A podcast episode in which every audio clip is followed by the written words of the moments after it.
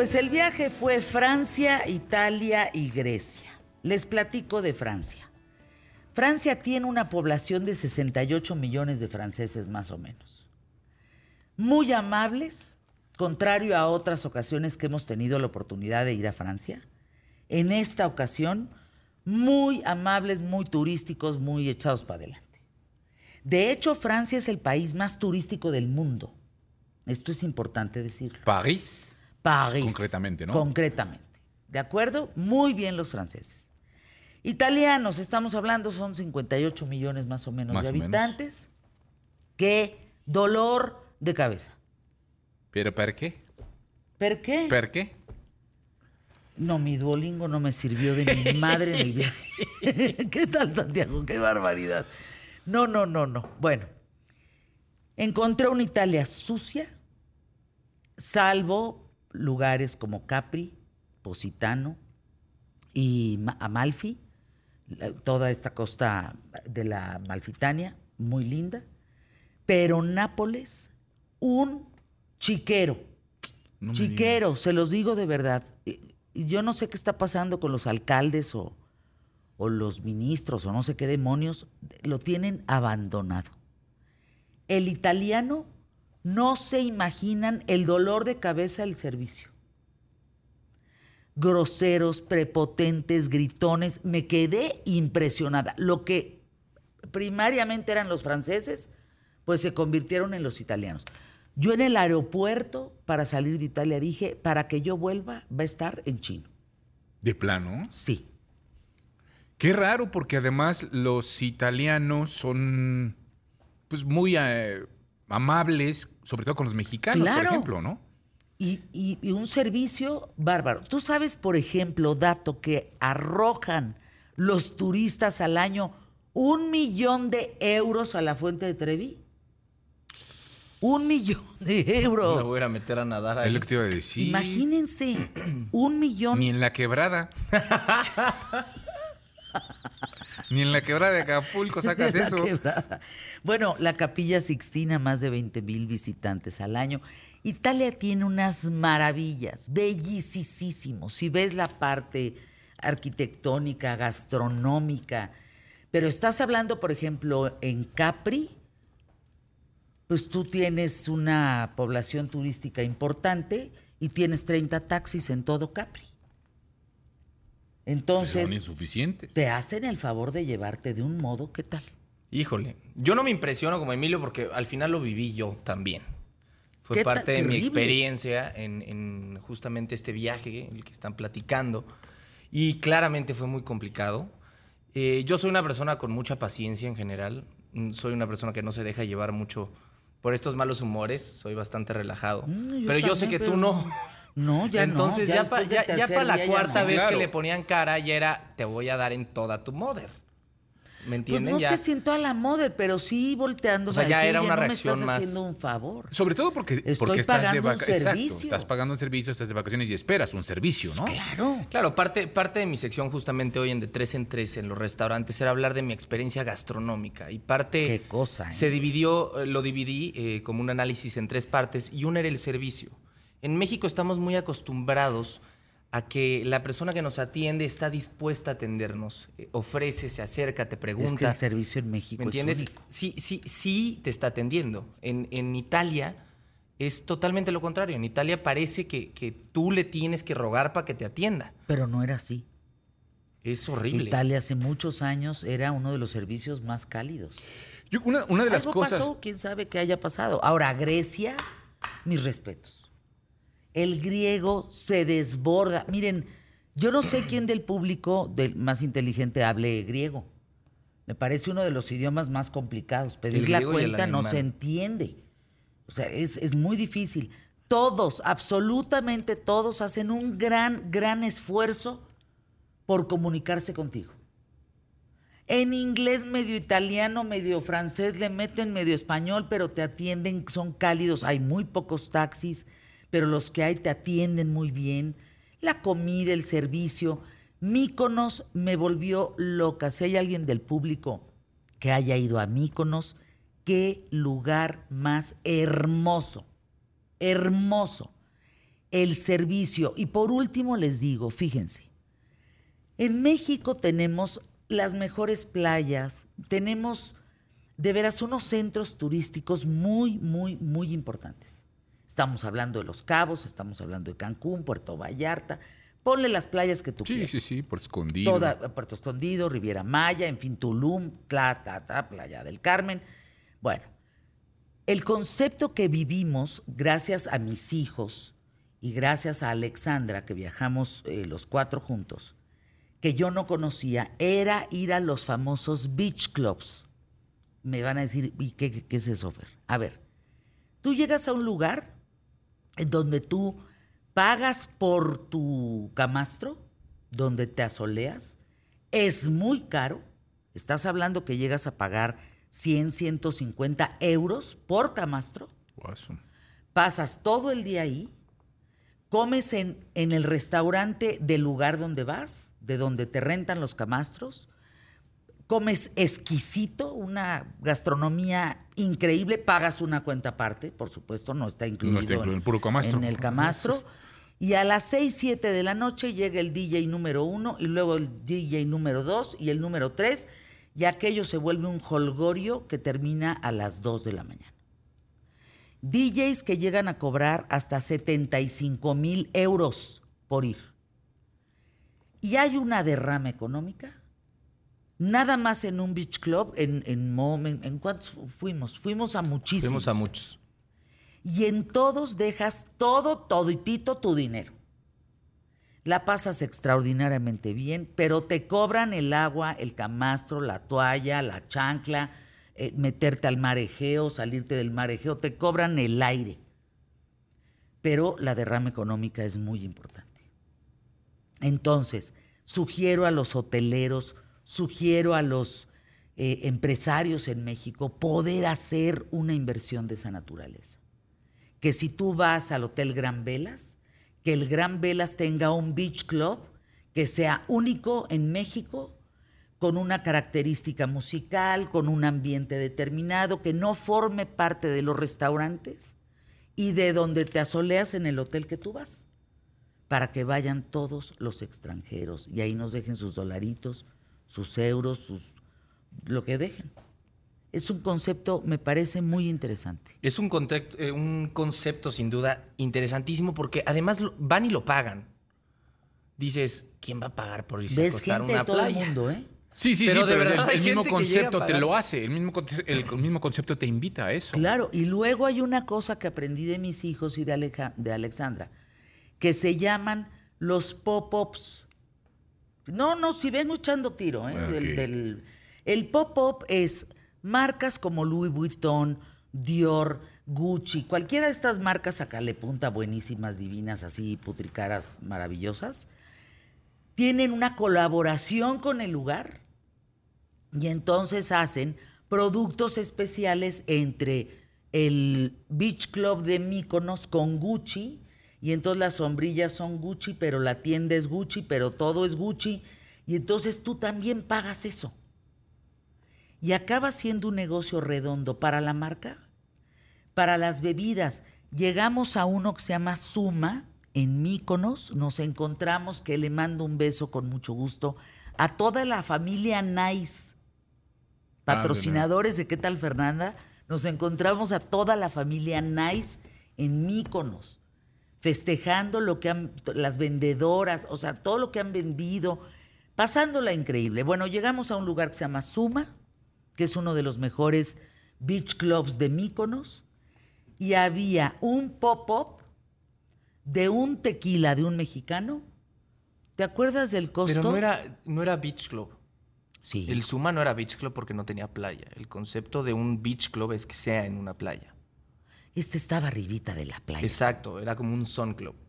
Ah, eso no sabía. Es otra categoría. Es otra categoría. O sea, ¿no? Sí, sí, claro, porque no Beach Club consta estás- en que esté en la playa. Que Sí, en la- estés que estés con- tocando arena. Beach, hacia el se llama beach, claro. Son, pues vas a tomar el sol, te acuestas en tu camastro, pero no tienes el mar al ladito para meter. Ahora ahí te va Santiago, Emilio y todos ustedes que estamos reunidos en esta plática. ¿Qué les pasa a la Arena de México? Es una joya. Cuando le dije a mi mamá, no, y los beach clubs y no sé qué, y Míconos, Italia, y tú las traes, me dijo, ¿y qué tal las rocas? y sí. O sea, la playa es roca. Son rocas, no, no, no, no es arenita. Caminan entre las rocas. Entre las piedras. Piedras. Piedras, piedras. Capri, piedras. Este, Amalfi, piedras. Eh, Can, piedras. O sea, Francia, Italia, Grecia, piedras. No, no tienen la arenita. Sí, eso es lo que distingue a las, Polvo, a las playas de Cancún, mexicanas. hombre, claro. ¿cómo crees? Imagínense. No, no, viaje. Yo les digo una cosa, vamos a ponernos a trabajar todos nuevamente para ahorrar y volver a viajar. Es lo mejor que nos puede suceder si lo hacemos en familia más todavía. Cómo te amplía el criterio, las experiencias, el conocimiento, la comparación, todo lo que la gastronomía, no hombre, México podría competir brutalmente con los tiraditos, Santiago. De los jueves, con cualquiera de los tiraditos que probamos en cualquiera de esos países. Claro, además siento que tenemos una variedad gastronómica muy importante. Increíble. En, en Europa, debido a todo esto del turismo, nos tocó mucho la misma comida todo el tiempo. Por ejemplo, no podía faltar en una carta, sea en Grecia o en Italia o en Francia, un tiradito de atún o un todo, todo este tipo de comida genérica que no representa, aparte de si te vas a sentar a un lugar, claro, tradicional. Pero fuera de eso, normal, normalmente te encuentras el mismo tipo de comida. El mismo tipo de carta. Y aquí en México, pues, supongo que no. Grecia, el país más asoleado, más soleado, perdón, no, más soleado, sí, más soleado de, ¿Se bronceó de Grecia? Europa. No, no, no, Grecia, qué cosa más bella. y quiero regresar, no entendí el chiste, arrancamos el programa a pie derecho. Vamos hoy por el mejor programa, solo hoy, quién sabe ayer, quién sabe mañana. Gracias por seguir mis historias en Instagram. Nos divertimos muchísimo, mucho que compartir. Empezamos, pie derecho, quédate conmigo.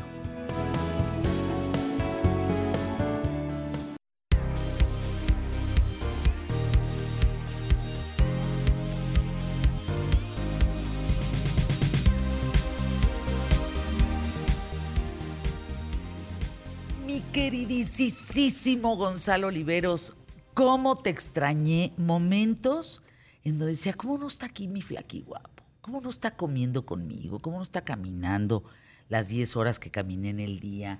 ¿Cómo no está subiendo tantos escalones ahí en Positano? Pero te vi feliz, feliz, feliz. ¿Te como gustaron las clásico. historias? Sí, sí, estabas muy contenta. Muy, muy, muy, muy feliz, muy contenta, muy, muy plena, por decirlo de alguna manera.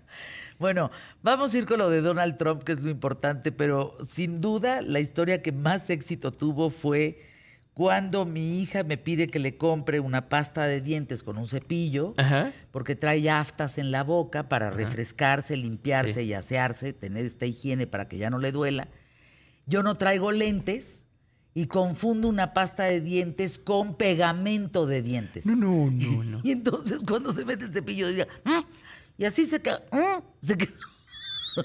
Con los ¿Cómo te quitas eso? No, no, un- un- una locura. Una locura, verdadera locura. Esa fue la, la historia más perruna de Instagram. Mientras Fernanda Familiar andaba en de Europa, yo estaba viendo esto, mira. Aquí. Un anillo de compromiso. Estaba viendo. Fui a Tiffany a ver la roca. ¿Y ¿Ese es mi anillo? No, hay varios para que tú digas cuál. Pues Ay, claro. vaya, hasta que se nos hizo, qué barbaridad. Miren aquí, oye. ya no, pues la cámara no, está muy no, lejana. No, no, qué bárbaro. A ver, hagan un close-up. hasta que se nos Así, hizo. miren. Así, diamante amarillo, que es. Ese es el bueno, ¿verdad? eh, sí, sí. A ver, A ver, pues acércala, yo, acércala, pues, sin antes. miedo. A no, ver, para que pues déjame en el verlo en la tele, me lo voy a No, enseñar. a ver. Ah, ese me gusta. ¿Ve? Fíjense, a quienes están en la radio, imagínense una florecita, pero de puro brillantito. Mira nomás. O brillantote. Podríamos hacerlo más grande, mira. Hijo de su madre, qué bonito anillo. ¿Verdad que está bonito? Y si no te gusta ese, pues hay otro más acá, mira. ¿Y ese tenía de casualidad meses sin intereses? No, pues no. Mira. Hijo, qué roco, no, no. Ese me gusta más, Gonzalo. Ese Ahí- es como del tamaño de una moneda de 10 pesos. Pues más o menos. Ahí en Tiffany de la Quinta Avenida Oeste, mira. Pues también, mira, si los otros no se pueden, con este me conformo. No pasa nada. Si los dos primeros amarillos no se puede, pues con este blanquito. Bueno, ahora sí ya alejen la cámara otra vez. Ya, porque Ah, ya. sí. Es puro. A ver. O sea, Ya. fuiste a ver puro brillante. Fui a ver puro brillante a Tiffany en la Quinta Avenida, al lado de la Torre Trump, que estaba muy tranquila, cosa que hoy no. Oiga, no, esto de Trump está. A ver. Bueno, de hecho, ven camino a. ahorita. Así es. A ver, cuéntanos. A ver, ¿qué sucedió? Donald Trump tiene ya una serie de acusaciones.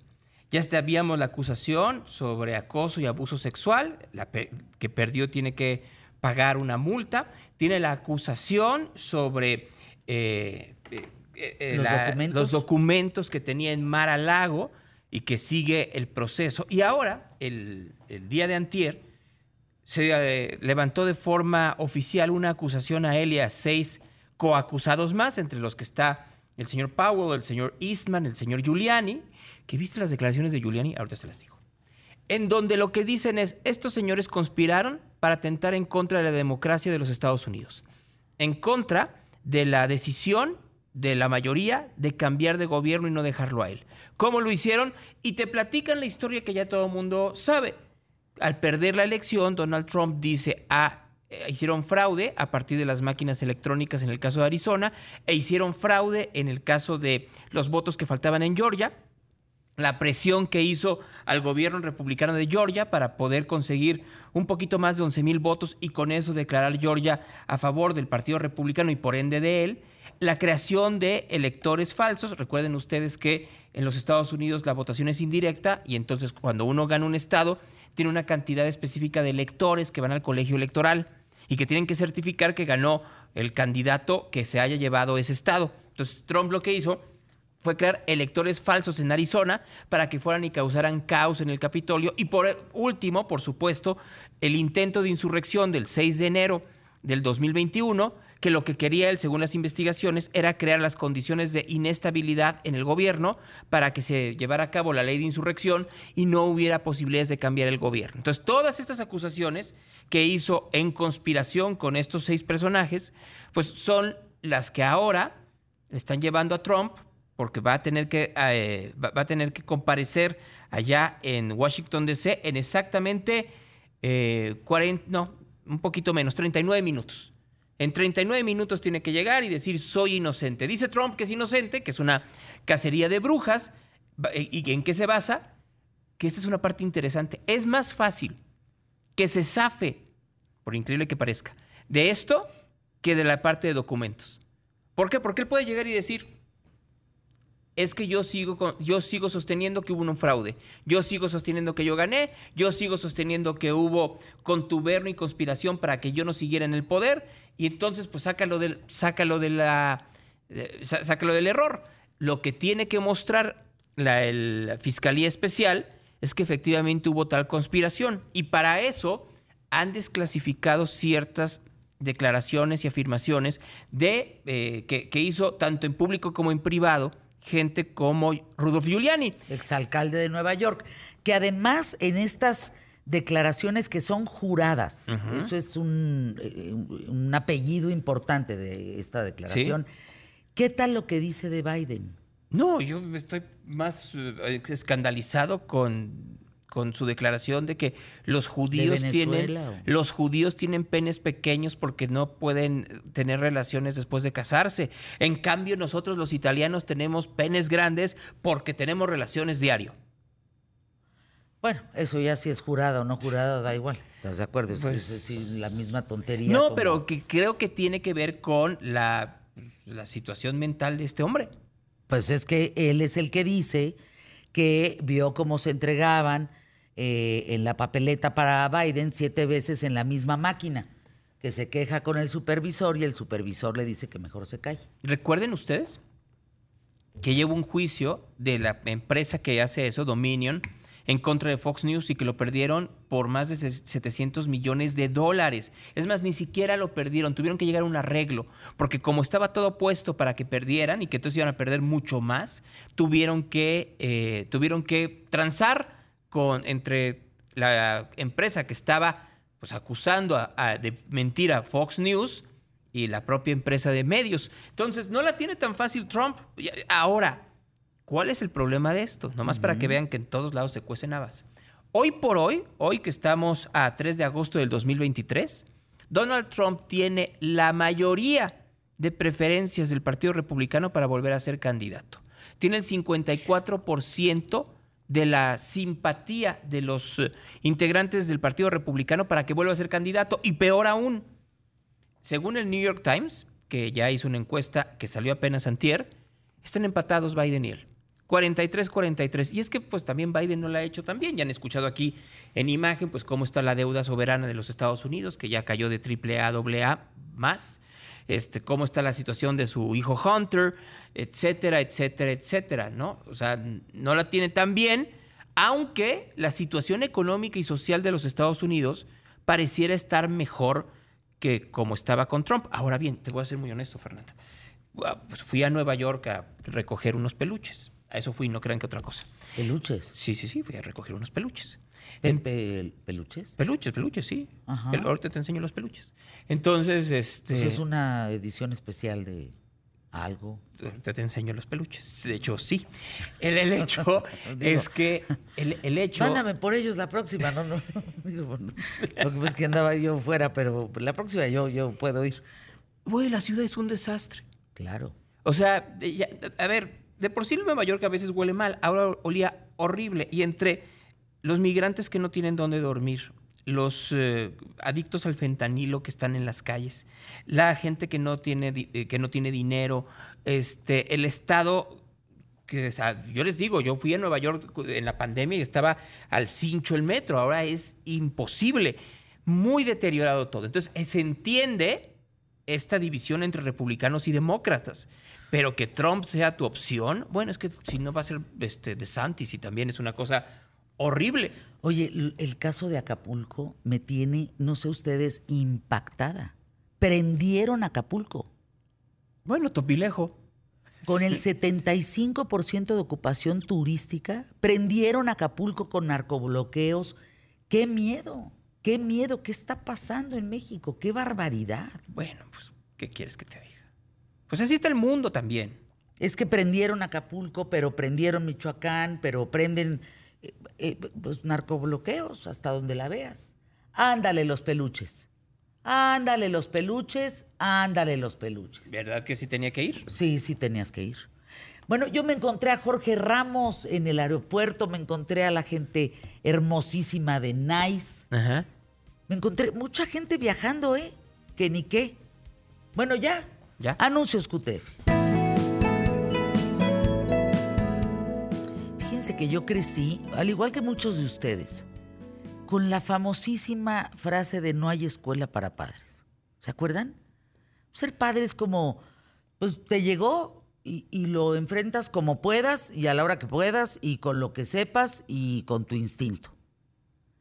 De hecho, en eso sí creo, fíjense, que la mejor mamá y el mejor papá son sordos, ¿no? Que, se escuchan a sí mismos y pueden tomar una mejor decisión que estar oyendo los consejos de 450 mil personas que no, que no tienen ese vínculo, digamos, con el bebé o con el hijo, la hija. Pero resulta que hay personas como Emily Chávez, necias, maestra en educación y pedagogía, autora del libro La conciencia de ser padres con H, que sí y sostiene y además sabe que sí se puede aprender a ser papá y mamá. Se puede. Tu necedad te insiste y dice, se puede.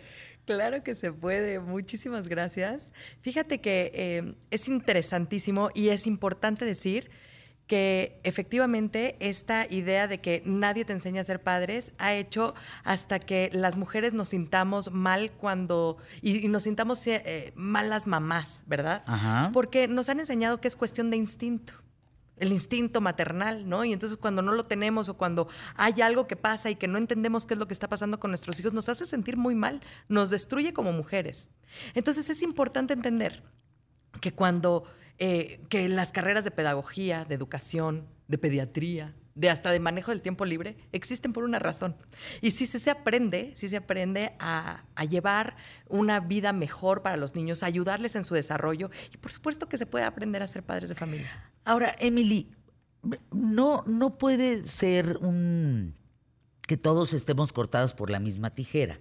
Es decir, eh, a lo mejor dentro de aprender a ser padres, pues te topas con niños eh, muy introvertidos, con niños extrovertidos, con niños a lo mejor con problemas mentales, con niños a lo mejor eh, muy felices. O sea, la gama de de ser humano es muy amplia.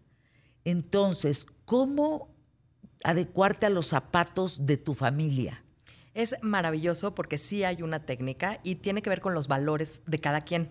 Eh, en, en, Academia para Padres y en el libro de La conciencia de ser padres con H explico de una manera muy lúdica para que los, pues los lectores puedan hacer ejercicios prácticos de cómo es... Eh, que se pueden utilizar tus propios valores, en, empatarlos con el de tu pareja, saber qué es lo que quieren para los niños y entonces a partir de ahí construir algo a medida de cada persona, no, no a lo que yo les pueda decir, porque realmente sería un error, como dices tú, querer hacer una, una lista para que todos estemos cortados con la misma tijera. Y esa es la, idea es completamente distinta, es apoyar, ayudar a, a los padres de familia acompañándolos para que realmente logren sacar lo mejor de ellos y aflorar esta, esta paternidad que tienen, ¿no? O sea, ¿son herramientas, Emily Chávez? Sí, la intención no es nada más dar la herramienta, es enseñarles a los padres de familia a cómo utilizar la herramienta. Porque ¿De cualquier edad? O sea, niños de cualquier edad. De cualquier edad, es muy curioso, pero hace poco tuve una paciente de 74 años que tenía a su adolescente de 45 ah, que seguía viviendo en su ah, casa y que, todavía no sabía cómo ponerle un límite porque ya llevaba mucho tiempo eh, también abusando de su mamá porque pues de todas formas le eh, decía eh, que tenía que pues mantenerla y demás. Entonces la señora seguía trabajando para ella. Ay, no. Entonces, y sí, me, acordé, me acordé de un caso, Emily, que dijimos aquí, creo que fue en la historia de Emilio, de un chavo en Estados Unidos que los papás le dicen, órale ya, ahuecando el ala, 35 años, eres un, bueno para nada, y entonces los demanda. O sea, el chavo dice, a mí no me corres porque me estás quitando mi estabilidad, mi seguridad, mi compromiso, tú las traes y va y demanda a los papás porque lo corrieron por flojo. Entonces, ¿cómo hacer, como esta señora de setenta y tantos años, qué herramientas le das para que digas, Oye, tú no puedes estar trabajando para un chavo de 40 años. Claro que sí. Fíjate que hay demasiadas eh, malos entendidos en el vocabulario. De entrada, por ejemplo, en los límites. Estamos acostumbrados a que cuando alguien dice, no, ponle el límite o tengo que poner límites, estamos acostumbrados a exigirle a la otra persona actuar de cierta manera para complacerte a ti como persona y que tú estés en paz. Quiere decir que no, ah, no bebas como bebes, eh, o, digo, sorbiendo el agua, ¿no? Me refiero. A, o beber también de alcohol. O beber también de alcohol o lo que sea. O no te comportes de esta manera, o no te pongas este perfume porque hay que poner límites porque a mí me molesta, ¿no? La, Esos son los límites. Esos no son límites, esas son nada más reglas impositivas que lastiman a la otra persona para que tú egoístamente estés bien. Un límite, a mí me encanta ponerlo y lo pongo en el libro de la conciencia de ser padres con H, son líneas claras. Haz de cuenta que tenemos una hoja y tiene cuatro líneas claras, ¿verdad? Y si yo te pido que escribas o dibujes sobre la hoja, pues no te puedes salir de la hoja. En el momento que te sales de la hoja, te pasas de la raya. Entonces, cuando estamos dentro del área, podemos estar en un lugar contenido, eh, cuidado por los padres, por las líneas claras que ponen los padres, las reglas claras del juego, en donde tú como papá puedes sentarte tranquilamente a ver cómo se mueve, cómo soluciona y cómo vive la persona dentro de su área. Eh, pues en felicidad o, contenida, en paz. A ver, Emily, por ejemplo, en mi casa, y esto fue gracias a una amiga, porque una amiga me dijo, tienes que poner límites. Yo pensé que el límite eran estos que estabas diciendo, que no lo son. Y, y, me dijo, ¿cuáles son los valores principales que tú quieres que estén en tu casa? Y yo le dije, la responsabilidad, el respeto y la honestidad. Eso no se negocia en mi casa. Tú faltas al respeto y se arde Troya. Claro. Tú mientes y arde Troya. Ahora, Tú eres deshonesto y arde Troya. La importancia de esto es hacerlo como un código familiar, en donde todos los miembros de la casa participan dentro de él, para que todo el mundo esté de acuerdo.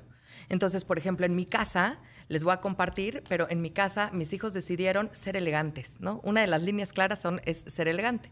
Entonces les dije, ¿y para ti qué es ser elegante?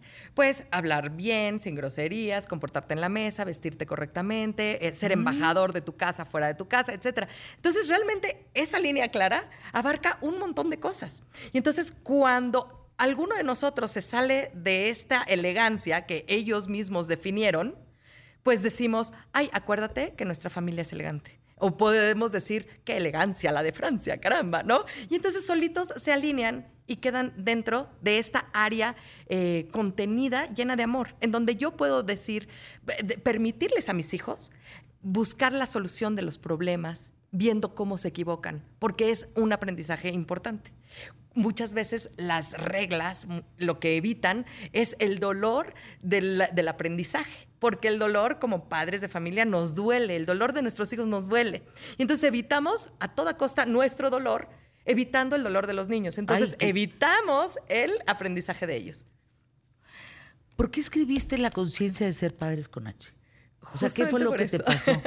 pues mira, tengo un programa que se llama Academia para Padres. Es un podcast, es. ¡Ay, qué eh, padre! ¿Dónde? ¿A qué hora? ¿Cómo? En todas las plataformas se llama Academia para Padres. Y eh, bueno, tengo eso, tengo mucho material. Eh, también tengo en, dentro de la academia, tengo todo un curso en donde le enseño a las personas, a las familias a hacer cambios conductuales en menos de tres meses, en donde ven cambios reales.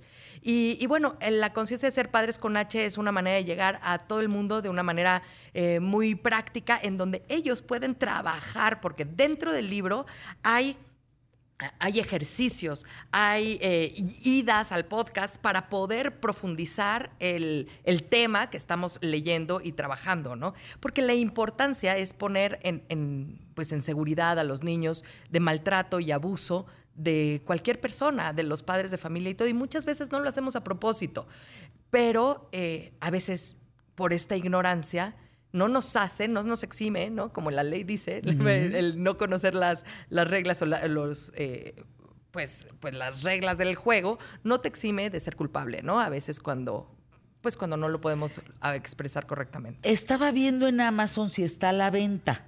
Sí. Está en Amazon, ¿dónde más? En mi página de internet, si lo quieren ver, o en mi, o en mi Instagram, eh, me pueden escribir y hasta se los dedico y se los mando yo con mucho ah, gusto. Ah, qué bueno. ¿Eso es Emily, Emily Chávez? ¿así? No, en Instagram estoy como EMC Daumas y ahí me escriben un mensaje que yo respondo y con muchísimo gusto hasta se los dedico, se los mando y todo eso. O sea, tu podcast es Aprender a ser padres. No, Academia para Padres. Ah, ese es el podcast. Ajá. Y luego está el libro. ¿Y luego das terapia? Doy terapia, por supuesto que sí. Además. Además de a, terapia. ¿A los hijos y a los papás? A los hijos, a los papás y hago eh, grupos también. En grupo hacemos también muchas cosas. Doy conferencias. el chiste es enseñarle a todo el mundo. Eso La idea me da es mucho gusto. gritarle al mundo esto, que sí se aprende a ser padres de familia y lo único que falta para que se dejen eh, enseñar es dejarse enseñar, entender que si necesitan ayuda, se puede pedir ayuda y eso no te hace más débil. Bueno, pues ahí el tema entonces, Emily Chávez. ¿Sabes qué te propongo? Porque yo creo que la educación, para quienes formamos parte de ¿Qué tal Fernanda?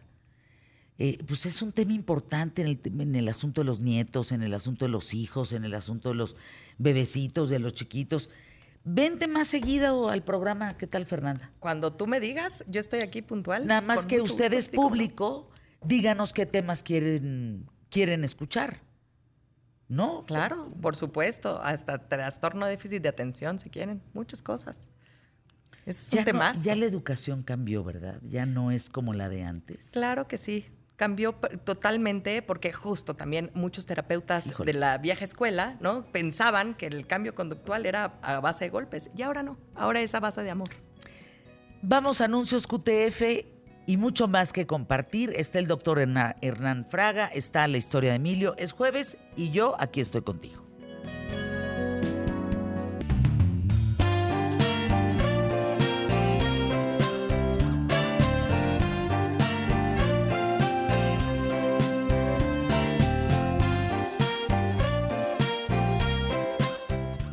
Quiero saludar con mucho cariño, admiración, al trabajo que haces, al doctor Hernán Fraga, mi paisano adorado. Tenías que ser de Chihuahua. De Chihuahua, ¿verdad? así es. Oye, paisano, has ayudado a mucha gente, me incluyo, incluyo a mis hijos, incluyo a gente muy famosa que públicamente ha dicho que gracias a ti les cambió la vida, como Juan Pazurita, como Mar Chaparro. La verdad es que hemos llegado contigo con niveles de sobrepeso importante y a través de un régimen, de un entendimiento sobre todo, Hernán, hemos logrado sobrepasar esos kilos de más para vivir más sanamente. Dentro de eso nos evitamos, muchos de nosotros que hemos sido tus pacientes, llegar a una diabetes, llegar a un síndrome metabólico, problemas serios en la alimentación. ¿Dónde está esa línea, Hernán? ¿Dónde está la línea de la gente que tenemos o tuvimos sobrepeso? Atendernos a tiempo y lograr evitar enfermedades que no se nos van a quitar el resto de nuestra vida. Mira, es, un- es una muy buena pregunta porque pues no es fácil como cortar este punto donde podemos dar el paso 1, 2 y 3, ¿no? Pero sí tenemos herramientas para poder identificar quién podría ser candidato a padecer una de estas enfermedades. Y te pongo un ejemplo. Si tu papá tiene diabetes, tiene hipertensión, tiene este infarto, pues probablemente tú vas a tener parte de esos riesgos. Si tu mamá tiene los mismos riesgos, pues tú ya tienes esas dos variables que conoces que están ahí y que si a esas variables les agregas exceso de peso, se van a hacer una realidad. Entonces, conocer el antecedente familiar es fundamental para ti. Esa es una. Dos, hay signos que te pueden ayudar a entender que está pasando algo. En el caso de diabetes, síntomas como comer mucho, tomar mucho, orinar mucho, fatiga, visión borrosa, son síntomas de que te, que te hablan, perdóname, de que la glucosa está subiendo. Un signo es esta línea oscura que sale en el cuello, en la, en la cara posterior de tu cuello, que se ve una línea oscura con piel gruesa, verruguita, se llama acantosis nigricans. Eso te habla Cantosis, acá, acantosis. acantosis nigricans, nigricans. Cans. Ajá. Es una línea oscura en la Oscura, nuca, ajá. en el cuello, en la parte de atrás. Y lo que y por qué se produce, Fernanda, es porque la insulina es un factor de crecimiento. Entonces hay mucha insulina y en ese segmento de la piel la hace un poquito más gruesa, la pigmenta y se hace esa, esa línea que, que- identificamos fácilmente. El cuerpo es sabio, Hernán Fraga. O sea, el cuerpo es sabio y va a tener manifestaciones de eh, cómo te estás alimentando, de si haces o no ejercicio, de si bebes mucho alcohol o no bebes, etcétera, etcétera, etcétera. sí, sí. El tema es verlo. La gente lo ve. Es frecuente que si ven esta línea o si ven que están muy hinchados, en fin, signos y síntomas, acuden al doctor. No, porque estamos en un mundo, Fernanda, donde el 80% de la población tiene estos problemas. Entonces, tú tienes, o sea, tú puedes darte cuenta que eres distinto cuando tienes partes con qué compararte, ¿me explico? Pero si todos son iguales y todos comen mucho y todos tienen esa línea, dices, pues es normal, ¿me explico? Entonces, no es tan fácil darse cuenta, además de que eh, pues hay ahorita también muchos movimientos de, de aceptar el, tu, peso y yo creo que estoy de acuerdo en el sentido que tú tienes que aceptarte y amarte como eres, pero si hay algo que te está dañando, pues puedes modificarlo, ¿no? ¿Crees que hay gordos felices? Pues yo creo que esa es una, una respuesta muy personal, pero los pacientes con los que yo he platicado, ellos me dicen que pensaban que eran felices. Hasta que dejaron de ser gordos. Pero pudiera ser que alguien sí lo disfrute, ¿me explico? Los que, no sé, es, es una cuestión muy este, subjetiva y depende mucho en qué te fijes de tu vida o qué te hace feliz en tu vida, ¿no? Pero simplemente creo que el exceso de peso es una enfermedad que te hace padecer y te hace poner en riesgo de padecer otras enfermedades. Por ejemplo, el 90% de los pacientes con diabetes son tipo 2. El 80% de los pacientes con diabetes tipo 2 son obesos. Entonces, Híjole, hay una datos. relación directa que no podemos eh, ocultar. ¿Me explico? Eh, hay muchas cirugías. Fíjate, cirugías estéticas, liposucciones, eh, en fin, pero hay también esta cirugía metabólica para el tratamiento de diabetes. Cuando ya tienes diabetes, ¿quiénes son los candidatos para esta cirugía y quiénes no? Mira, ¿Tú haces la cirugía? yo hago esa cirugía. Eh, muchos muchos este, compañeros míos la hacemos. Es una cirugía que realmente cambia vida. Antes de responderte esa pregunta, me gustaría hacer una, una anotación, Fer. Porque estamos hablando qué hacerle a un paciente que ya tiene diabetes. Siendo que lo más importante sería cómo evitar que ese paciente desarrolle diabetes. Claro. ¿no? Entonces, siempre nos enfocamos en resolver un problema, pero tenemos la posibilidad de evitar el problema y eso es algo exitoso. Entonces, si tú tienes un paciente con obesidad, le pides exámenes de sangre y resulta que tiene resistencia a la insulina o un estado prediabético y lo operas en ese momento, ese paciente no va a ser diabético. ¿Me explico?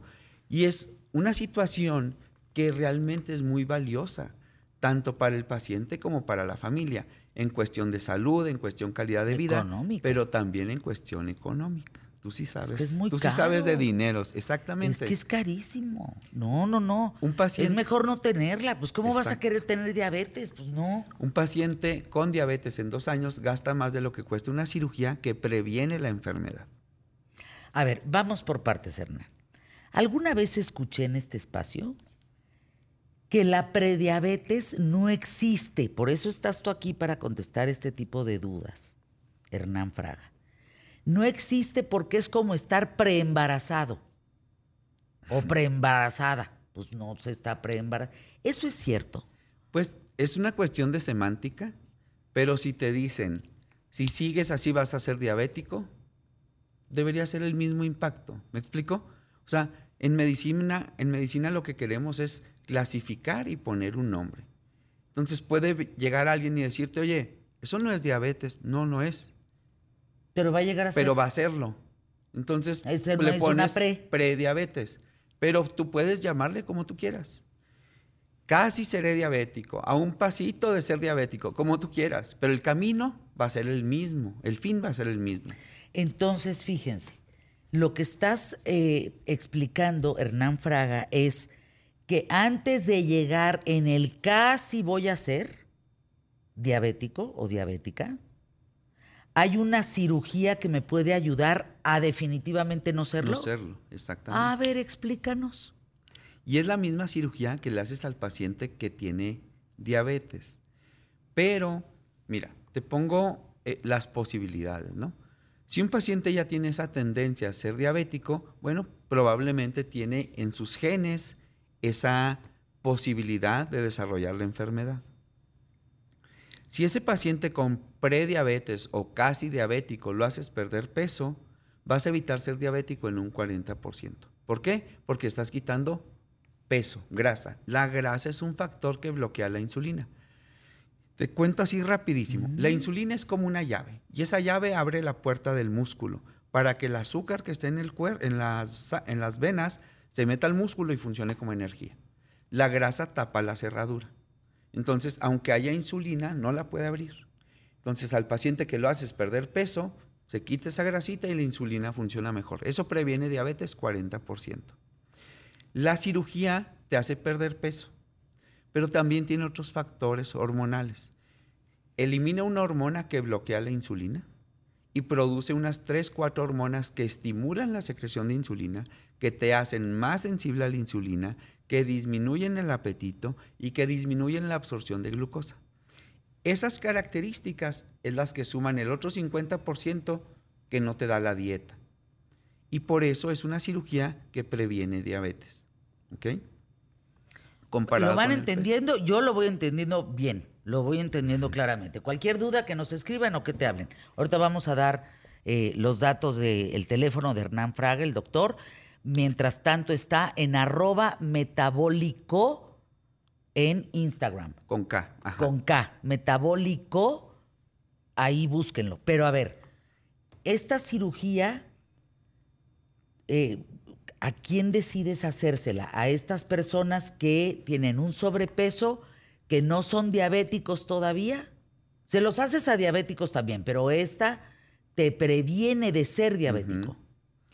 Mira, es un procedimiento, te platico un poquito de historia. Hace muchos años había muchas úlceras gástricas y en esas úlceras gástricas cortaban un pedazo del estómago y unían con el intestino. Y se empezaron, a dar cuenta que esos pacientes perdían peso. Entonces empezaron a hacer más pequeño el estómago y hacerlo como una cirugía para pérdida de peso. En 1982, en la Universidad de Carolina, se dieron cuenta que ese paciente que habían operado de bypass gástrico también había tenido control de la glucosa. Y a partir de ahí se empezó a investigar cuáles eran los factores que participaban en este control de la glucosa. Déjame ir anuncios QTF y vuelvo contigo, Hernán. Esto es importantísimo lo que está diciendo. Volvemos.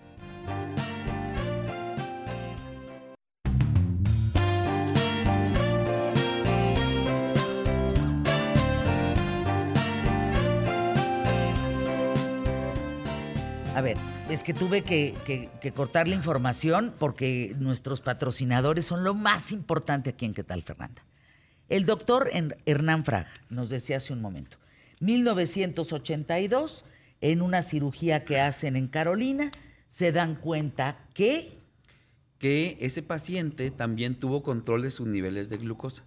Y a partir de ahí se empezaron a hacer los estudios y en 2017 ya se empieza a usar el término cirugía metabólica hasta 2017. Y a partir de ahí ha crecido el término porque si te pones a analizar todo lo que pasa, yo le pregunto siempre a los pacientes, imagina que tienes una hija de 18 años, que tiene exceso de peso, que puede ser diabética y que esa misma hija la puedes tener a los 50 años en una realidad alterna con diabetes, etcétera. ¿Cuándo te gustaría operar esa niña, a, tu hija? ¿A, los 18, o a los 50? A los 18.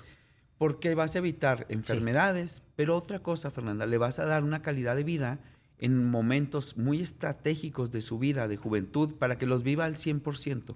Entonces, cada vez estamos haciendo más publicidad de entender que la cirugía te ayuda a perder peso, pero principalmente te va a evitar problemas metabólicos, diabetes, hipertensión, infarto.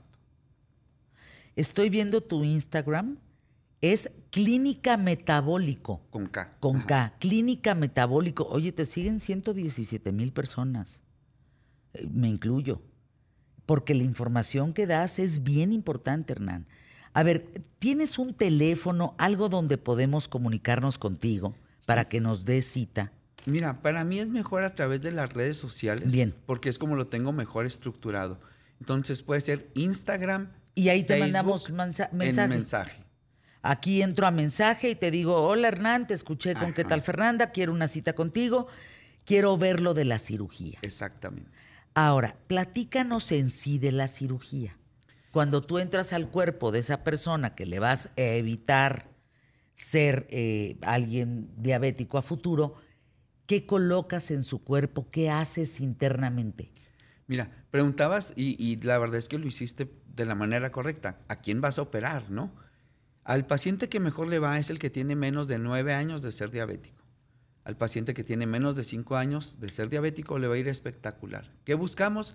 Que tengan remisión. La diabetes no se cura, pero la metemos en remisión. Remisión es decir que tiene sus niveles de azúcar normales sin tomar medicamento y sin llevar dieta para diabético, súper importante. Debe tener obesidad. Y lo que hacemos, entramos por la paroscopía, que son estos orificios pequeños en el abdomen. Wow. Y a través de esas heridas pequeñas, que son cinco, hacemos el procedimiento. Lo primero es dividir el estómago y dejar un estómago pequeño. Eso tiene la función, tiene dos funciones. Que el paciente coma poco, se llene rápido, pero la segunda es que eliminemos una de las hormonas que platicamos que se llama grelina. Esa hormona cuando está presente hace que tú tengas apetito y que tu insuli- insulina no funcione bien.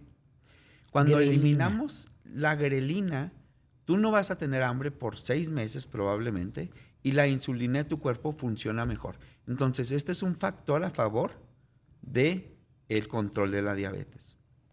Después dividimos el intestino y al tener dos segmentos, el segmento que va hacia el colon, lo tomamos y lo unimos al estómago pequeño y lo comunicamos con el estómago. Entonces, cuando el alimento llega al estómago, va a pasar directo al intestino. Se llama bypass porque hace un puente. Un puente donde ya no pasa el alimento por todo el estómago ni por el duodeno, que el duodeno es donde más azúcar se absorbe en nuestro cuerpo. Es el famoso bypass gástrico. Gástrico. Sí, hay otras cirugías que pueden ser metabólicas también, pero creo que este es el estándar de oro. Entonces, evitamos la absorción completa de, de glucosa y cuando unimos intestino con intestino para que se junte comida con jugos gástricos, ahí se producen unas hormonas que se llaman incretinas. Son muchas hormonas, 5, 6, 8, 10 hormonas. Y esas hormonas hacen que las células que producen insulina en el páncreas se multipliquen, que la producción de insulina se incremente y que tú pases de ser resistente a la insulina a ser sensible a la insulina. Y esos son los factores, más la pérdida de peso, que te pueden ayudar a tener prevención de diabetes o remitir la enfermedad. Oye, qué avance tan importante. Es un avance Sí, importantísimo. impresionante. Wow. Dicen por acá, doctor, es muy caro, es cara la cirugía, porque me pongo a ahorrar a partir de este momento. ¿eh? Pues es que no es cara, porque lo que gasta un diabético en dos años es lo que cuesta una cirugía. Y siendo diabético vas a ser diabético. Si eres joven vas a ser diabético por 30, 40, 50 años. Estamos hablando de una inversión, no de, de un gasto. A ver, voy a aclarar nada más el tema de las redes. Ahí les va. En Twitter es metabólico con K o mayúscula al final. Metabólico. Arroba metabólico. En Instagram es clínica metabólico. ¿Estás en qué hospital, doctor? En el Hospital Ángeles Acoxpa, aquí en Ciudad de México, y en el Hospital Cristus Muguerza Alta Especialidad en Monterrey. Dice, es cierto, doctor, el término de prediabetes se eh, instituye en el año 2010.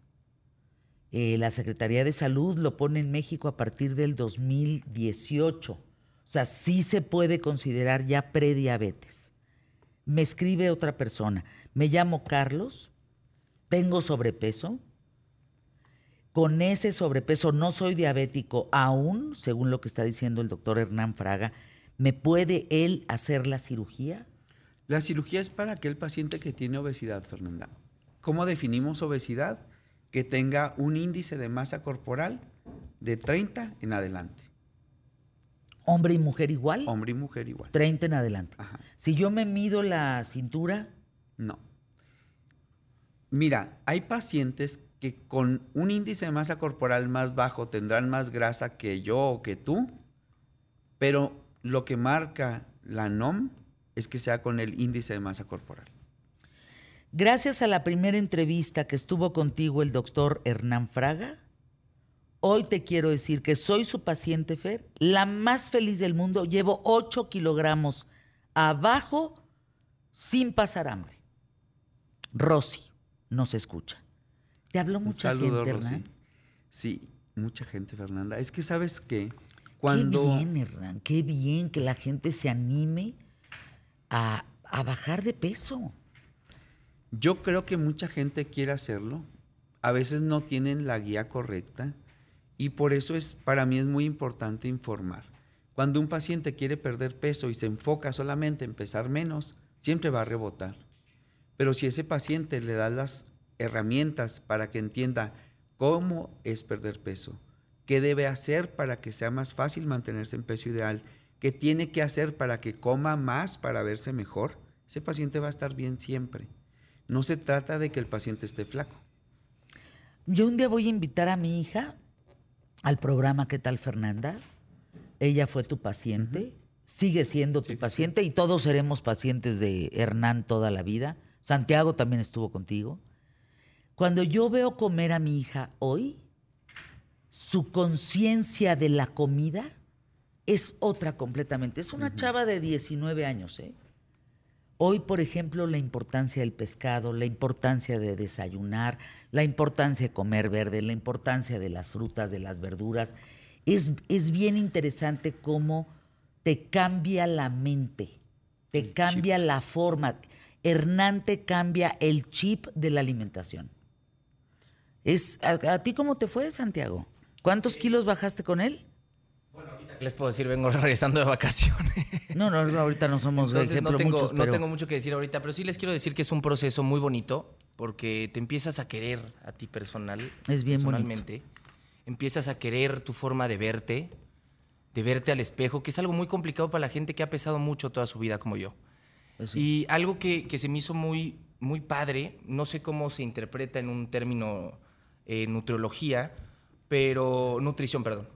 Eh, nutrición, pero yo había visto el proceso de hacer bulking primero, que es ganar mucha masa cor- corporal y después bajar la grasa. Lo que hace Hernán, o bueno, lo que yo me di cuenta es que lo haces al mismo tiempo. Ganas músculo mientras bajas grasa. Entonces es un Eso proceso mucho más rápido y mucho más efectivo. Lo cual a mí me encantó, porque no, no pasas este proceso en donde ganas un músculo enorme, comes cantidades enormes de comida, te ves, te ves grande, feo, y ya después logras el, el famosísimo resultado de los cuadritos después de mucho tiempo. Entonces te encuentras con un proceso que lo haces pues todo de la mano y eso a mí me encanta. Pues a mí me da mucho gusto, Hernán. Yo quiero que si estamos hablando y nos das el dato que el 80% de las personas que estamos en torno a este micrófono y a esta pantalla eh, hay sobrepeso, yo te pido que vengas más seguido porque tienes mucho que enseñarnos y por lo pronto que te escriban metabólico en Twitter con K, en Clínica Metabólico en Instagram y en Facebook para que hagan una cita contigo. Muchas gracias, Fernanda. Estás Yo en Monterrey también, eso está bien También, bonito. También. Allá te escuchan y te quiere mucho la gente. Eh, recibí muchos pacientes de Monterrey. Pues que recibas más.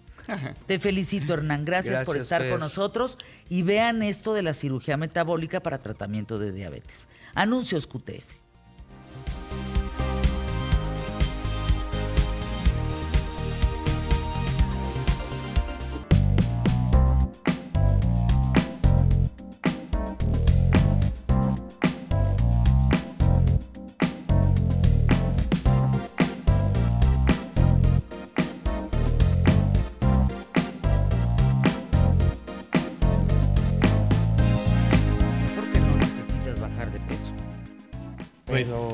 Ahí te encargo, el doctor Hernán Fraga te deja el tiro. ¿eh? Tú Yo porque no que sí, necesitas, regresaste bien buenote de la vacación.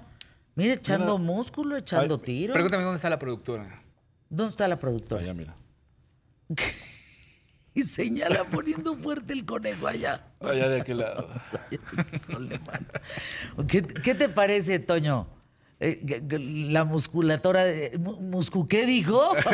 Mus- Musculatura, ¿qué es eso? Bueno, llegó el momento de la historia de Emilio Valles Vidrio. Me parece que los jueves ha sido una característica muy importante de tu historia, Emilio, porque siempre tienes cosas a veces pavorosas, a veces terroríficas, a veces amorosísimas. Tu historia siempre te deja algo bien canijo. Hoy vamos a hablar del doctor muerte. Ah, hijo. ¿Quién existe? Sí, claro. Hay un Es- señor que, se le, que le llaman el doctor muerte. Así es. Ay, y yo sé que más de uno ahorita está pensando en Gatel, pero no, no es Gatel. Y es que hace unas semanas así le, lo Así nombraron y ya llamaron. Bueno, ya desde hace mucho tiempo. ¿no? merecido, merecido. Entonces, eh, de ahí derivó precisamente cuando yo escuché eso, dije, bueno, ¿se están refiriendo al, al verdadero o, al o a este o ahora eh, al, al de aquí de la Ciudad de, del- de México? Pues no. Este es, el, este es el real, este es el que, el que tuvo el nombre. Que también hay por ahí otro que se llama también eh, Christopher Dunch, que es condenado a cadena perpetua en el 2017. eh, que ese es el que hace el que provoca que se genere una serie, que por cierto creo que está en Netflix, que se llama El Doctor Muerte, pero este no es. Este es otro que es todavía peor y que prácticamente... O sea, hay un Doctor Muerte de una serie que no es del que vas a hablar no hoy. soy el no, no, de Este ese es no vamos el mero, mero Doctor Muerte. Así es. Este es de Gran Bretaña. Este doctor muerte está prácticamente olvidado o cerrado en los libros de historia médica, pues precisamente por la vergüenza de lo que, de lo que sucede. Hay un pequeño documental que podrán encontrar, por ejemplo, en internet, pero que no hace mucha eh, investigación en torno a él, precisamente porque fue una vergüenza para, para, para la medicina en Gran Bretaña. ¿Por qué? Porque este hombre llamado Harold Frederick Shipman era una eminencia, era un cuate que lo reconocían como un gran médico, eh, que además tuvo ciertos errores a lo largo de, de su, eh, de su ejercicio profesional y sin embargo la justicia se hizo de la vista gorda. Ah, caray. Este hombre que muchos dicen que tuvo eh, pues la fortuna de tener una mamá muy amorosa, pero la desgracia de que sufre de cáncer de pulmón y que es prácticamente lo que lo marca al- en la vida. ¿Él o la mamá? No, él. lo- lo- él muere, eh, la mamá muere de cáncer de pulmón. Ah, Él es muy apegado a la mamá. Cuando la mamá muere es cuando dicen que se vuelve prácticamente loco, ¿no? Porque además amaba a su mamá, su mamá tenía cáncer de pulmón y él era el encargado de cuidarla. Y entonces tenía que inyectarle morfina para el dolor y para los tratamientos. Entonces este hombre que estudia medicina, este hombre Harold Frederick, y que en 1974 obtiene su primer puesto como médico general en el centro médico allá en Yorkshire, logra eh, empezar a destacar. Un año después, apenas un año después, es multado con 800 dólares por ahí porque resulta que robaba medicamentos para consumo personal ah, caray. una, eh, una droga llamada petidina, que es como un analgésico, que es el que consumía, y entonces lo descubren y es obligado a asistir a una clínica de rehabilitación de drogas en York y que además es multado, pero pues nada más es lo único que le hacen. Él sigue laborando y en empezando la década de los 80 funda su propia clínica en Market Street al momento en el cual se había convertido, como les digo, ya prácticamente en un médico muy reconocido, una eminencia en cuestiones de cirugía. Entonces todo el mundo lo conocía, hablaba de este hombre Harold Frederick como un gran especialista. A pesar de que este hombre tenía un perfil bajo dentro de la relación que tenía con la comunidad, en 24 de junio de 1998, Kathleen Grundy, una anciana de Hayden, muere en su casa. Muere en su casa y ahí es donde se empieza a generar una serie de sospechas. ¿En la casa de quién? ¿De ella o de del ella, de la, de la anciana. Hyde, muere en su casa, pero él era su médico, entonces él va y la visita y muere en su casa en una circunstancia pues, poco, digamos, conocida. Dicen, él dice que fue una muerte natural. Cuando empiezan las investigaciones se dan cuenta que hay algo sospechoso.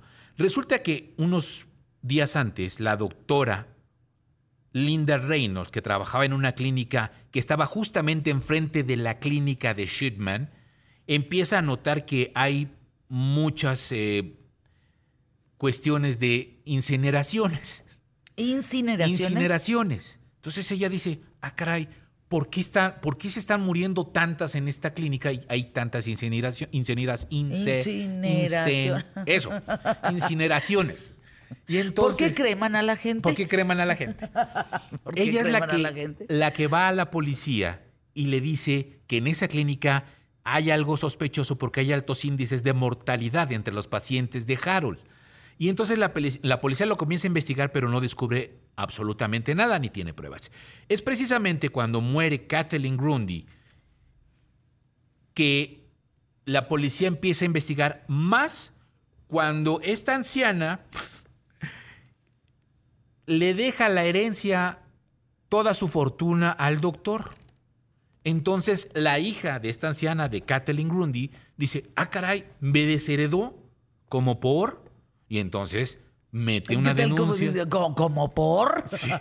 ¿Por qué? Mete una denuncia ante la policía. Cuando la policía... De algo no está bien. Que algo no está Porque bien, como me- por qué qué. me, me desheredó. Ajá. Es precisamente cuando la policía empieza a indagar y descubre que este médico, Harold, se está quedando con los 490 mil dólares de la herencia de la, de, de- de la señora que había muerto en circunstancias extrañas, producto de una sobredosis de morfina. Entonces empiezan a hacer la investigación. Con estas pruebas o con estas supuestas pruebas, Shipman es arrestado el 7 de sep- de septiembre de 1998. Tras este suceso, la policía comienza entonces a examinar otras muertes certificadas por el doctor y elabora una lista de 15 personas, 15 muertes, todas certificadas por el doctor. Lo que llama la atención es que estas 15 muertas, esta- estas 15 muertes, todas ellas habían sido por sobredosis de morfina y los certificados de defunción estaban firmados precisamente por el propio Harold. 15 muertes Ah, consecutivas. caray. El jurado entonces empieza a deliberar y seis días después lo condena el 31 de enero del 2000 por el asesinato de 15 de sus pacientes con 15 cadenas perpetuas por esta estas 15 muertes. Es una situación que empieza a ser muy complicada porque, pues, evidentemente Harold no quiere hablar. Siempre él está diciendo que, que es inocente. En ningún momento se declara culpable. El abogado de este médico dice que no pueden acusarlo por la muerte de Kathleen solamente porque le dejó su herencia cuando se supone que eran muy buenos amigos. Pero es en febrero del 2002 cuando Shipman es expulsado del Registro Nacional de Médicos Británicos, convirtiéndose en el único médico en la historia de la medicina de Gran Bretaña encontrado culpable por asesinar a los pacientes. Ándale. El doctor muerte, como ya le empiezan a llamar, no aguanta la situación y el 13 de enero del 2004, un día antes de cumplir 58 años, se suicida. Esto conlleva justamente a que muchas de las víctimas, familiares de las víctimas, empiezan a demandar una exhaustiva investigación porque pues nunca van a saber por qué el doctor muerte, este hombre, Harold Frederick Shipman, decide matar a las personas. El tema es que cuando empiezan a hacer una investigación mucho más profunda, se estima que entre 1975 y el año 2000, Shipman mató en total 281 personas, ¿Qué? 171 mujeres y 47 hombres. Todos, absolutamente todos, de la misma forma, con una sobredosis de morfina.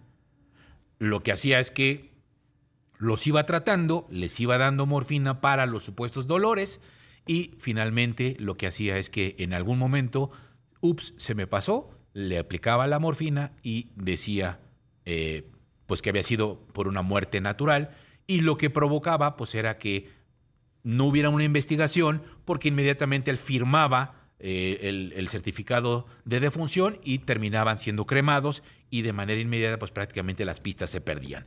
En total, dicen las investigaciones que fueron 459 personas las que murieron mientras él estaba eh, a su cuidado de esta clínica, en la clínica en donde él certificaba las muertes, entre ellas una niña de cuatro años, eh, y pues desafortunadamente el expediente se pierde porque al final de cuentas es, nunca saben cuáles, cuáles fueron las razones por las cuales él disfrutaba matar a las personas y las inyectaba de morfina. Hay un dato muy interesante, muy importante, Empezó con la mamá, que la mamá claro. es el trauma más grande que Claro. tiene, precisamente porque era el cuidado de la mamá y que tenía que estarle inyectando la morfina. Y por eso, y por esta circunstancia, es que se vuelve este asesino, asesino serial. En- entonces, al final, pues muere, muere, eh, eh, él se suicida en su celda, eh, las investigaciones quedan con un carpetazo porque pues no hay más que seguir y al final de cuentas el sistema médico queda vulnerado porque dicen hubo alertas, hubo cosas, hubo señalamientos de este hombre que había sido eh, drogadicto, que había tenido ya algunos asesinatos en su haber y que nadie investigaba, que cremaba a la gente de- sin, ¿Por qué se sin- hizo sin de la autorización. vista gorda el sistema Porque- eh, sí, porque- De, de la Gran Bretaña. ¿Por y que qué nadie lo dejaron pasar? Así pues? es, y no dejaba pistas, ¿no? Porque pues era, era un negocio cerrado, los inyectaba, él mismo se, él mismo eh, Ahora, firmaba no en todos los casos se quedaba con la herencia. No, no, no en todos los casos, no. Que, tam- que también ah, eh, una de las cosas que nunca se logra investigar es qué hacía después de que los mataba, qué ganaba la confianza de ellos. Pero A ver, qué? déjame ir a anuncios QTF y con eso regresamos un par de minutitos y continuamos con más aquí en ¿Qué tal, Fernando?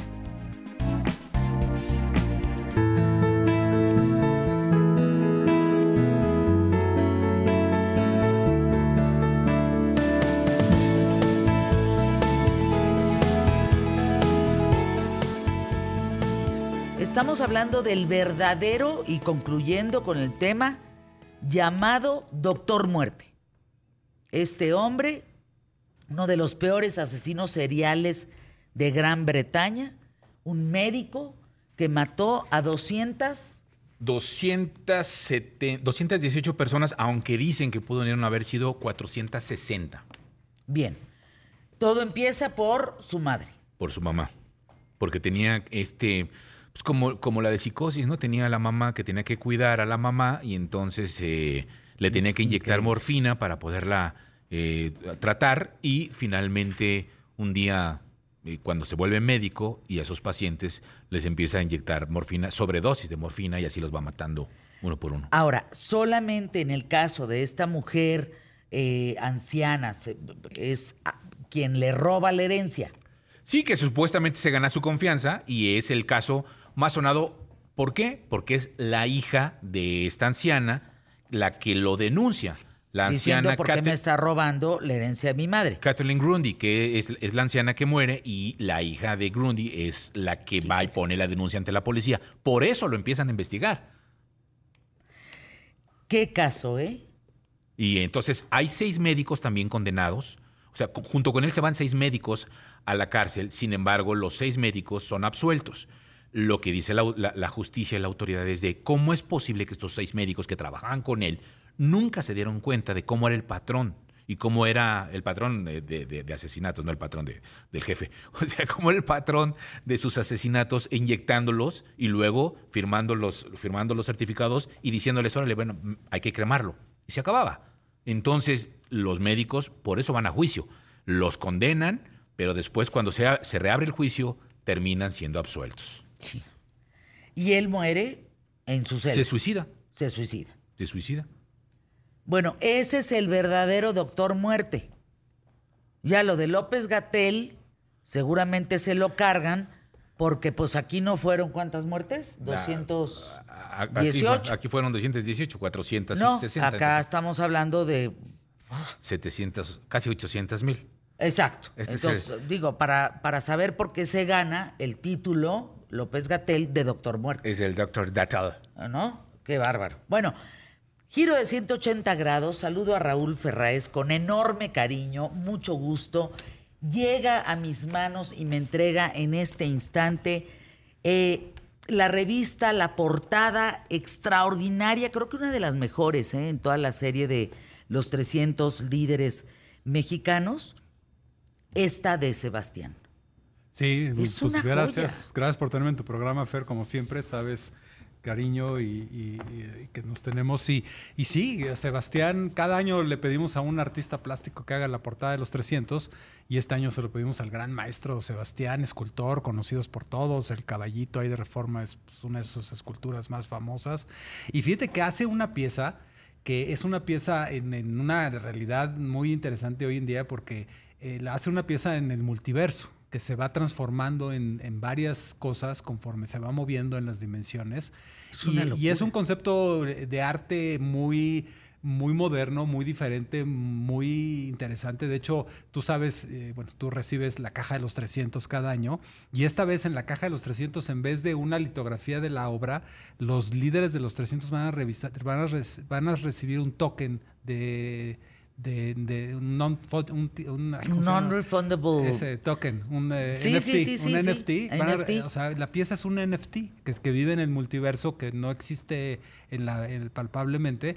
Y bueno, la, la pieza que hizo, que es la que va a estar en la Comedia de los 300 el 7 de septiembre, es un momento en que captura esa pieza, ¿no? Como un átomo que se está moviendo y en un momento le sacas una foto y esa es la pieza que, que vamos a tener en la Comedia de los 300. Oigan, esos non-refundable token valen una lana, ¿eh? Sí, pues este va a tener valor porque es una pieza Por de arte, es supuesto, una obra claro. de arte Que está eh, en, en- en el multiverso. Sí, que está en la parte de la, de- de la Metaverso. parte de metaverso, ¿no? Entonces está padrísima la portada. La verdad es que creo que eh, difícilmente habíamos tenido a alguien que pusiera una propuesta eh, tan novedosa en la mesa y creo que Sebastián pues, es muy conocido, un gran, una gran artista, ¿no? Raúl, ¿por qué crees que en este año 2023 es importante esta comida del 7, que por cierto, ¿dónde va a ser?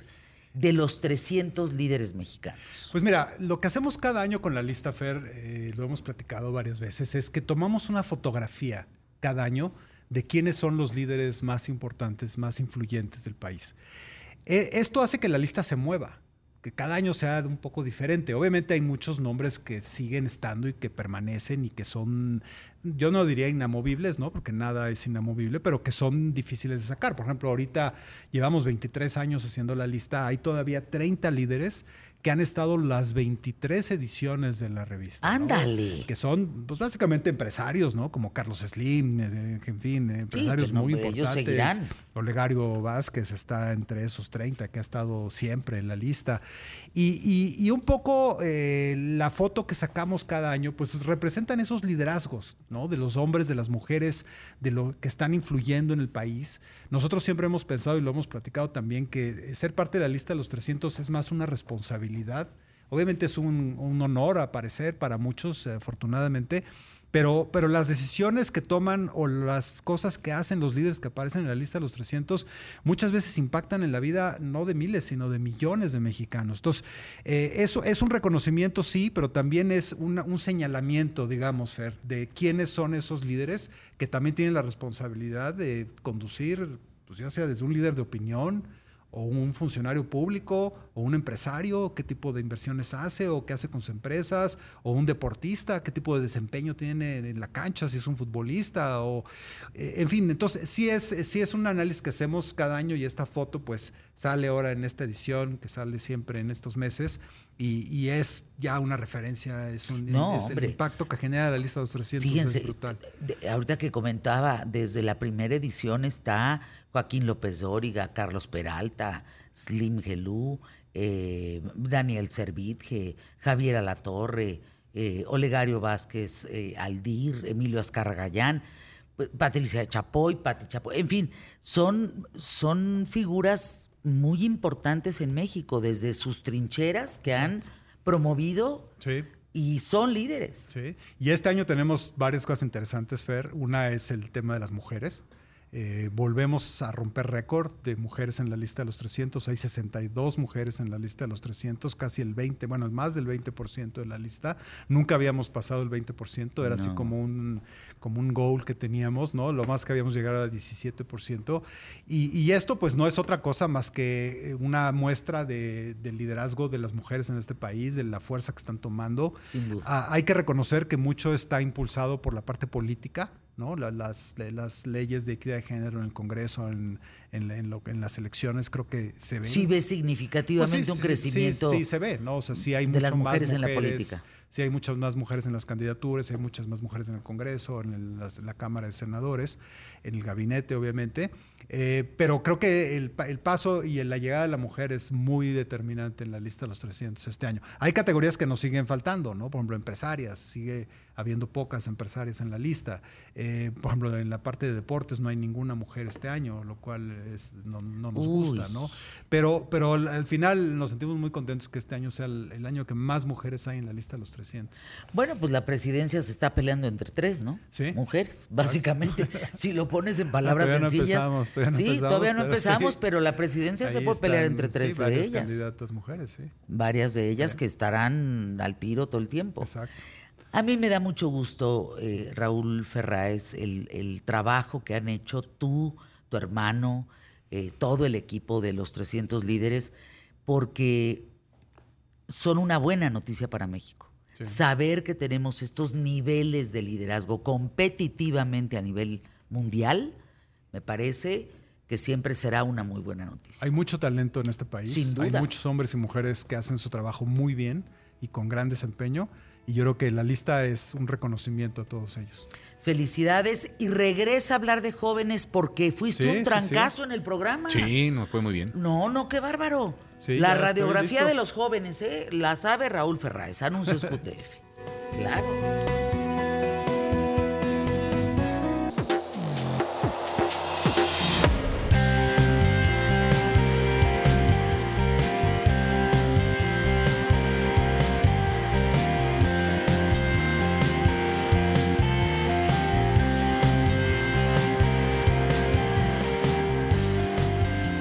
Se imaginan la cantidad de mensajes que hemos recibido hoy en ¿Qué tal Fernanda?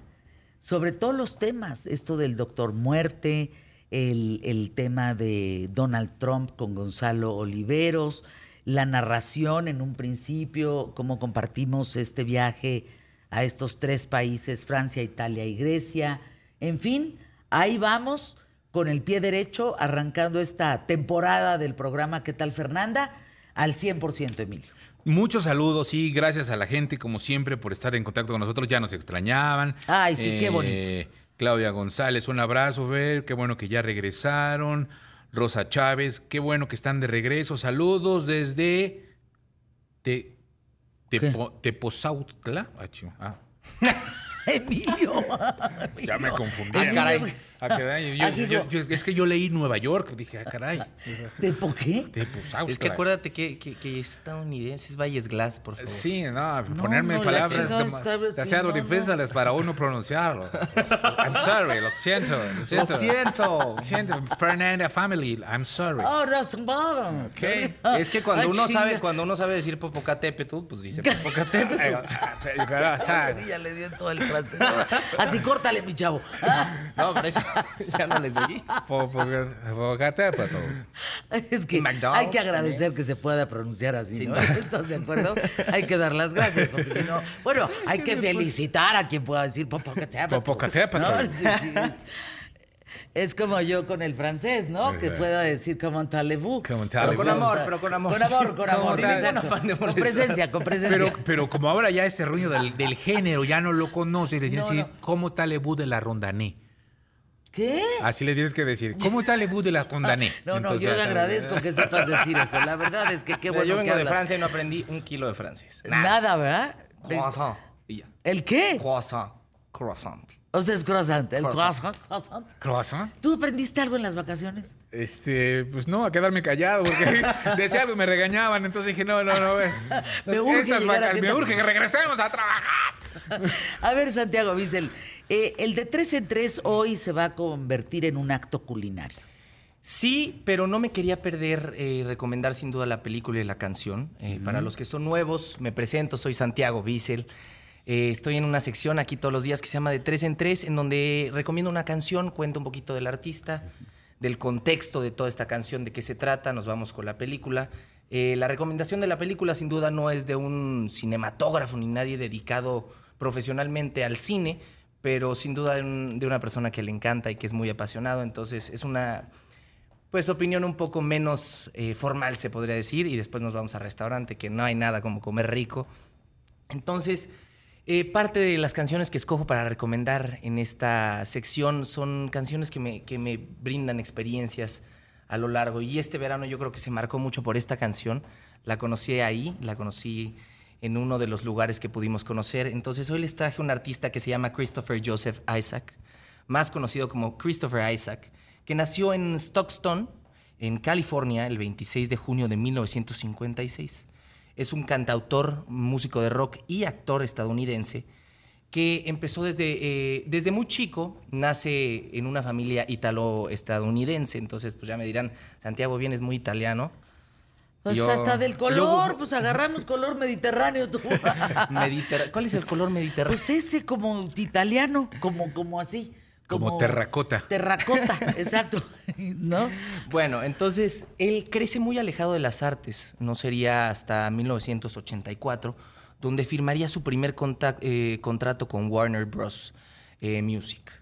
De ahí sacaría su primer álbum, un álbum que se llama Silverstone, que la verdad no tendría mucho éxito. De ahí sería unos años después donde sacaría en 1987 otro, otro álbum y de esos dos primeros álbumes, por más que no tuvieron mucho éxito en el público y en ventas, sacan seis canciones muy especiales que meten en una serie estadounidense muy reconocida que se sitúa en los años 50 que se llama Private Eyes.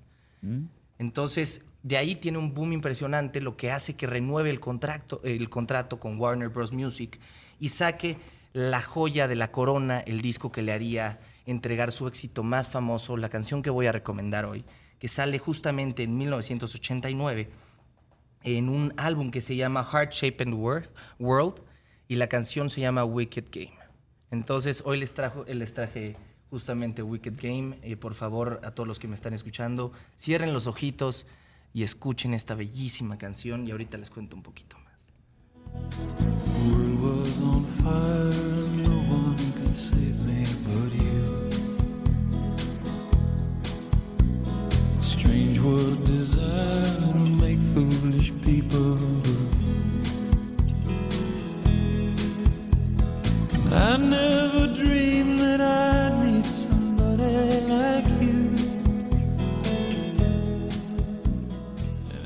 saben, esto es, no podemos poner la canción completa, entonces les ponemos nada más un cachito para que se queden Es que con no las nos da ganas. tiempo, además. Para que se queden con las ganas y vayan a Spotify a escuchar la playlist de De 3 en 3, en donde todas las canciones que hemos recomendado desde que empezó esta sección aquí en ¿Qué tal Fernanda? que me dieron la oportunidad de estar al aire, pueden irlas a escuchar. Entonces no pusieron justamente la parte más bonita de la canción para que justamente vayan a seguir de 3 en 3 y la escuchen. Entonces les voy a contar un poquito. Esta canción, como dije anteriormente, es eh, su mayor éxito. Apareció en películas como Corazón Salvaje, dirigida por David Lynch, y también en Hombres de Familia a lo largo de los años. De ahí, bueno, este, esta canción fue víctima de muchos covers, de muchas interpretaciones muy diferentes, pero sin duda con la misma esencia de la canción. Eh, tuvo interpretaciones instrumentales solamente de bandas un poco diferentes a lo que David, eh, a lo que Chris Isaac hacía como música, pero sin duda, como les decía, la esencia fue la misma. Entonces no se le quitó lo bonito a la canción. Y les voy a contar un poquito de qué se trata. Eh, esta canción expresa un, profundo anhelo de amor a pesar de ser consciente del dolor que puede causar. ¿A qué voy con esto? Muchos pueden identificarse de diferentes maneras con esto, en una relación amorosa, en una relación de familia. Yo personalmente me identifico en una relación familiar. Me identifico en una relación en la que yo busqué mucho amor de una persona que no estaba dispuesto a dármelo y me, me- me perjudiqué yo mucho al respecto. Porque buscas algo de la gente que no está dispuesto a darte. Entonces vives persiguiendo un sueño que nunca vas a poder alcanzar. Entonces eh, termina con una frase muy bonita esta canción, que pues al final no creo que sea cierta, pero sin duda me pone a reflexionar muchas cosas. Y dice que los hombres y los seres humanos, las mujeres, nunca somos capaces de amar de verdad. Ándale. Entonces, Mira la cara de. Emilio y yo así de. Uy, Uy, esa está No, fuerte. Está ¿eh? fuerte. Los hombres y las mujeres no somos capaces de amar de verdad. de verdad. Como dije, eh, cada quien se puede identificar como quiere, esto es lo bonito de la música. Yo lo tomo en una situación familiar, en, como les dije, lo que yo buscaba algo que, que nunca pude alcanzar. Entonces estás persiguiendo una idea, ¿no? Eh, que vuela por tu cabeza sobre alguien que, que esperas algo, tienes una expectativa de alguien y al final nunca se cumple, entonces tú vives perjudicado cuando la otra persona, pues así es. Digo, no la puedes tampoco regañar por no, por no quererte o por no, por no apreciarte, pero pues ni modo, no puedes vivir esperando a alguien de una persona que no te lo va a dar nunca. Ay, qué duro lo que estás diciendo, Santiago, qué barbaridad. Regresamos fuertes aquí en De Tres No, no, no, regresamos, pero con, con Tokio, como dirían, con todo. Qué bárbaro. La verdad. eh, ¿La me- película? Me quiero saltar la película porque traje un análisis muy grande de, Pues tenemos tres de minutos. lo Santiago. culinario, de Dos toda la comida que viví eh, y que pude experimentar allá. En el viaje. Y me voy a ir eh, por países para poderlo hacer dinámico y que no se me vaya el tiempo y no hacerlo tampoco con prisa, porque yo creo que vale totalmente la pena eh, darnos el tiempo de escuchar cada uno. Entonces me voy a ir primero con Italia, que fue nuestra primera parada. Eh, sí, no me equivoco. Ah, no, fue Francia. Pero de todos modos me voy, me voy primero con Italia. Exacto. Italia fue, la- yo creo la, la que más tengo que decir. Para hacer este análisis me dividí en, eh, en tres cosas. Perdónenme por eh, explayarme tanto, pero es que en tres cosas. En la experiencia, en el servicio y en la comida. El servicio de Italia lo describo como un servicio soberbio. ¿A qué me refiero con esto? Es un servicio patético, grosero y muy elitista. Sí, sí, sí. Básicamente. Toda la razón. Eh, parece que, que le hacen, que lo hacen a fuerza y que básicamente el que está pagando el servicio es el mesero por atenderte y no tú por él. Y aún así tú, pagando un servicio, jamás deberías de ser capaz de pensar en tratar a alguien como ellos te tratan a ti. Así lo describo, creo que encontré las palabras perfectas para hacerlo. Sí, sí, Me voy con la comida. perfecto. En la comida en. Italia, en mi opinión, es la comida más completa. Tiene una cultura muy, muy arraigada y un sazón espectacular que, que con el tiempo yo creo que se ha pasado por generaciones y es algo que sin duda hace resaltar Italia en todos sus aspectos. Eh, La pasta, tuvimos la, la oportunidad, pizza. tuvimos la oportunidad de ir a la Tierra del Limón, que es Amalfi, que es toda esta costa, en donde probamos los mejores gelatos. Eh, no tengo, tengo una foto, pero no me va a dar tiempo de ponerla, en donde probamos en un limón enorme, meten el helado. Buenísimo, Entonces- congelado, limones grandes en serio, ¿eh? Grandes en serio. Eh, bien sabemos que la comida italiana que conocemos está muy inter- eh, internacionalizada. La pizza que nos imaginamos cuando pensamos en la pizza es una pizza grasosa, masuda, esta pizza de Domino's horrible, cuando es todo lo contrario. Yo me Ay, a mí me gusta la de Domino's, pero la delgada. Yo me, yo me topé una pizza, híjole. eh, les voy a, a ver si se pueden imaginar conmigo rápido. Es una masa reposada por días, muy flaquita, que tiene, que justo por la levadura toma un tamaño impresionante en donde le ponen una salsa de tomate arriba con destellos como de orégano, buenísimo, y unas, unas, unas especies que le dan un sabor único. Y el queso mozzarella tradicional, ese queso que no tiene un gramo de grasa, pero tiene mucha agua. Entonces la pizza se aguada poco a poco. Eh, la pizza no está totalmente cubierta con el queso para que puedas tocar los destellos de la salsa de tomate mientras pruebas el queso. Y de ahí tú decides si te gusta, si te gusta la carne, puedes escoger cualquier guarnición que te guste, como puede ser el salami picante, ahí es muy famoso, o el prosciutto. Entonces, esos toques salados con el queso que casi no tiene sabor, pero sin duda le da un- una textura a la pizza buenísima, vale totalmente la pena. ¡Ay, qué delicia! No, no, no. Ojalá rico. abran una universidad para pizzas en México. Vas a ver que eso va a ser una noticia a futuro. Bueno, hasta mañana en punto de la hora. ¿Con qué te quedas? Ay, con un regreso bellísimo. Ay, sí. Sí, por Claro, supuesto, regresando. igual. A continuación, Paco sea, te extraño. ¿ya está Paco? Mi Paco adorado. Extraño, Paco. Ay, Paco. Paco sea, quédense con él.